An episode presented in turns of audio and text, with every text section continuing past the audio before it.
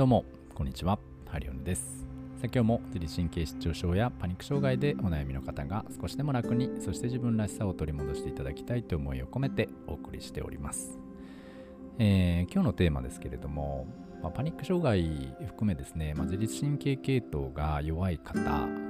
が、えっと、高速道路を運転する時の対策法について、えー、今日はお話をしてみたいなと思います。先日あのレゴランドに行ってきたよっていう話をさせていただいたかと思うんですがまだ聞いてない方はねそちらも聞いてもらえたらと思います、えー、まあ、車で名古屋まで、まあ、2時間程度ですかねのドライブだったんですけれども、まあ、そこでね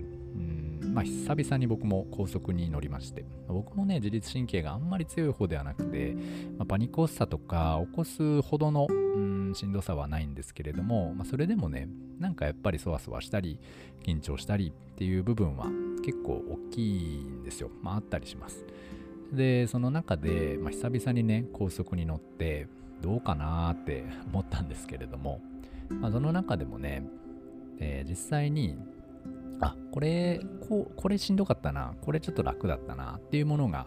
えいろいろあったので、まあ、それについてね、ちょっと話をしてみたいなと思います。で、パニックをね、お持ちの方に関して言うと、まあ、高速道路って結構苦手な人多いですよね。まあ、その高速道路上で発作が起きちゃったっていう方も結構多く、えー、聞きますし、まあ、そのまたね高速に乗る時の対策法なんていろいろありますか？っていろいろね聞かれたりするんですけれども、まあ、その中で、まあ、僕もね、まあ、実際に高速に乗るときはまあまたとないチャンスといいますか、まあ、自分の中でもねうんなんかこうなんだろう、まあ、対策を考えるいい、えー、チャンスだと思ってやっているんですが、まあ、今回ね今回もその高速を乗ってていろいろ感じることがありましてやっぱりね、まず一つ目は、左車線走りましょう。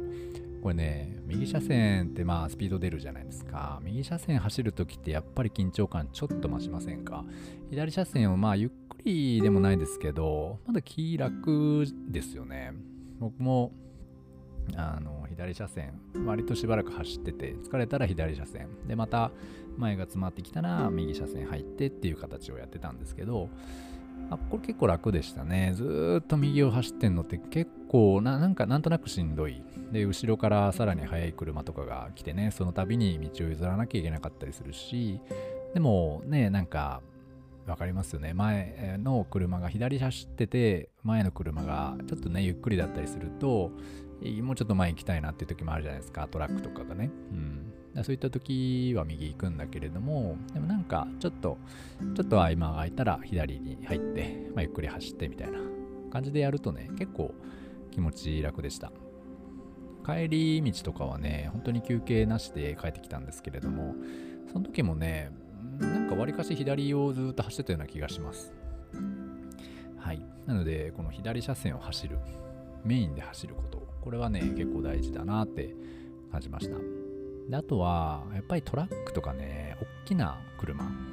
のそばは走らないこと。まあ、これもですよね、僕も感じました。隣にトラックとかが走ってると怖くないですかね。後ろにでっかいトラックがもうすぐそこにあるとか、目の前にトラックが走ってるとか、うん、っていうのって怖いので、まあ、できるだけそういったものとは車間を取り、えー、幅広くですね、走れるようにできるといいんじゃないかなと思います。あとですね、あのトンネル入るときあるでしょ？トンネル入るときは絶対左車線走ってた方が良かったなって思いました。あのー、あ、もうすぐ山だ、あ、もうすぐトンネル入るなっていうときは、絶対左車線入ってですね、で、ちょっとスピード落としながら、ゆっくり進むと。これ結構良かったですよ。右車線のまま走ってトンネルに突入すると、構プレッシャーなんですよね。で、あの、まあ、暗闇の中で、ね、ちょっと緊張感増すでしょ？増した中で、車線変更とかしなきゃいけないのすごいしんどいし、で、右車線を走っていて、後ろからね、走ってくる車とか、めっちゃ速い車あるじゃないですか。まあ、そういったとも、なんか合わせなきゃいけないのもすごいしんどいし、で、ね、前にトラックとか、なんか走ってても嫌だし、なので、まあ、トンネル入る前は絶対に左に入ること。これ結構大事だなっていうふうに感じました。あとはね、まあ、しっかり水分を取ること。はい。そして、うん、たまにね、この視線を外すといいんじゃないかなって思いました。ずーっと前をね、ぼーっと見てますと、なんかこう吸い込まれていく感覚というか、なんかね、視界が変な感じになるというか、で結構これ皆様、発作起きちゃった方も、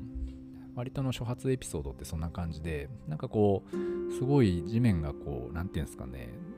波打つ感じというか、になってとか、吸い込まれそうな感じになってくるとか、そういったことをおっしゃっていて、で確かにトンネルの中とかのあの感覚、こうランプが不規則についてて、こうね、何ですか、えー、断続的についてるじゃないですか。ああいうのとかってこう、ずっとまあ奥の方がちっちゃく見えますよね。なのでずっとこう中の方にヒューって入っていくような感覚っていうのがあ結構ね僕も感じたのでその時に視界視線をね少し振って、えー、外す。例えば右の窓ガラスちょっと見てみるとか左の窓ガラスちょっと見てみるとか自分の足元少し見てみるとかあの上の何て言うんでしょうこの上のね上の部分ちょっと見てみるとかバックミラーちょっと見るとか、なんかそういう感じでですね、その前前にずっと集中するよりも、少し視線を外してあげた方が、なんかこう現実に戻ってこれるというかね、かそういう感覚があったので、あそれもねあ、割といいかもって思いました。うん、なんかね、じーっと同じとこ見てると、これ何ですかね、あれ催眠にかかっていく感覚というか、が、あったなと思ったので、まあ、今回はね、そうやって視野をちょっとね、あの外してみました。まあ、もちろん、ちょっとした脇見運転にはなるので、まあ、そこだけね、気をつけてほしいなと思うんですけれども、まあ、それもね、かなりいいなと思います。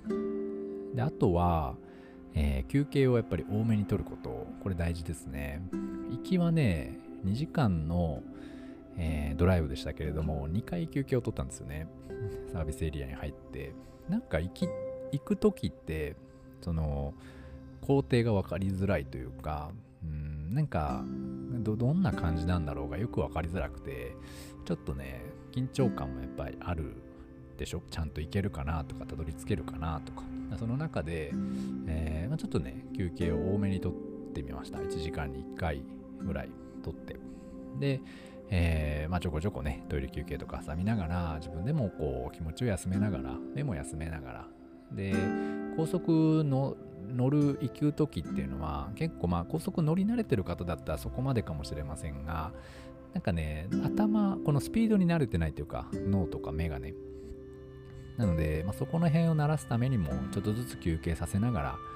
やっていったりねそういったものも必要かなって思ったりします。はい。なのでまあそうね。そんな感じかな。あとはね飴舐めたりフリスクの食べたりうん、そうね、ちょっとこう、食事、軽くおやつ食べたりとか、何かしら、その口周り、なんかこう、うん、動かしたりね、あの味覚を刺激することっていうのはすごく大事かなって思ったりします。はい。まあそんな感じですかね。まあ今回、その、感じたことはね、えー、そんなことでした。で、あと帰り道ね、帰り道の高速では、あれやってました。あの、ちょっと腕をマッサージしたり、あの太ももをマッサージしたりとか、まあ、自分でね、右手でハンドル持って、で左手で、例えば足とか腕を揉んでみる。まあ、逆もそうですけれども、やってみたりとかね、えー、そういったものもやって、まあ、できるだけ、あの固まらせないように体を、手足をちょっと動かしてみたり、指を動かしてみたりね、えー、やっておりました。あと、息を忘れないことずっとね、緊張してるとやっぱり呼吸が上がってくるというか、息が浅くなってきて、息してないことも結構多かったので、うん、そこをまあ意図的にね、深呼吸する必要はなくて、意図的に呼吸を止めない、しっかりちゃんとやり続けること、えー、こういったものもね、やってもらえると、わりかし良かったなって思います。で今回、片道まあ2時間でしたけれども、結構ね、元気に帰ってこれまして、疲れたけどね、疲れたけど、その翌日の疲労感とかはあんまりなくて、えー、よかったなって思ったりしております。はい。でもちろんね、えー、道中しんどくなることもなく、はい、無事行けましたので、まあ、皆様のドライブのね、えまあ、何か参考になれば嬉しいなと思います。基本的には左車線を走り、休憩を多く取りながら、まあ、水分とか雨とか、まあ、そういったね、えー、ものをしっかり補給しながらですね、えー、ま気を楽に呼吸を忘れず力を抜いてゆったりとね、えー、走っていただけると、まあ、だいぶリラックスしていいんじゃないかなと思ったりしました。はいまあ、またね、僕が何かしら移動して、えー、た時に、まあ、いろんなね、対策とか考えたりしておりますので、ま、そういったものがまた見つかれば、こういった形でね、シェアできればと思いますので、また聞いていただければ嬉しいです。はい。というわけで今日はこの辺にしたいと思います。ありがとうございました。失礼します。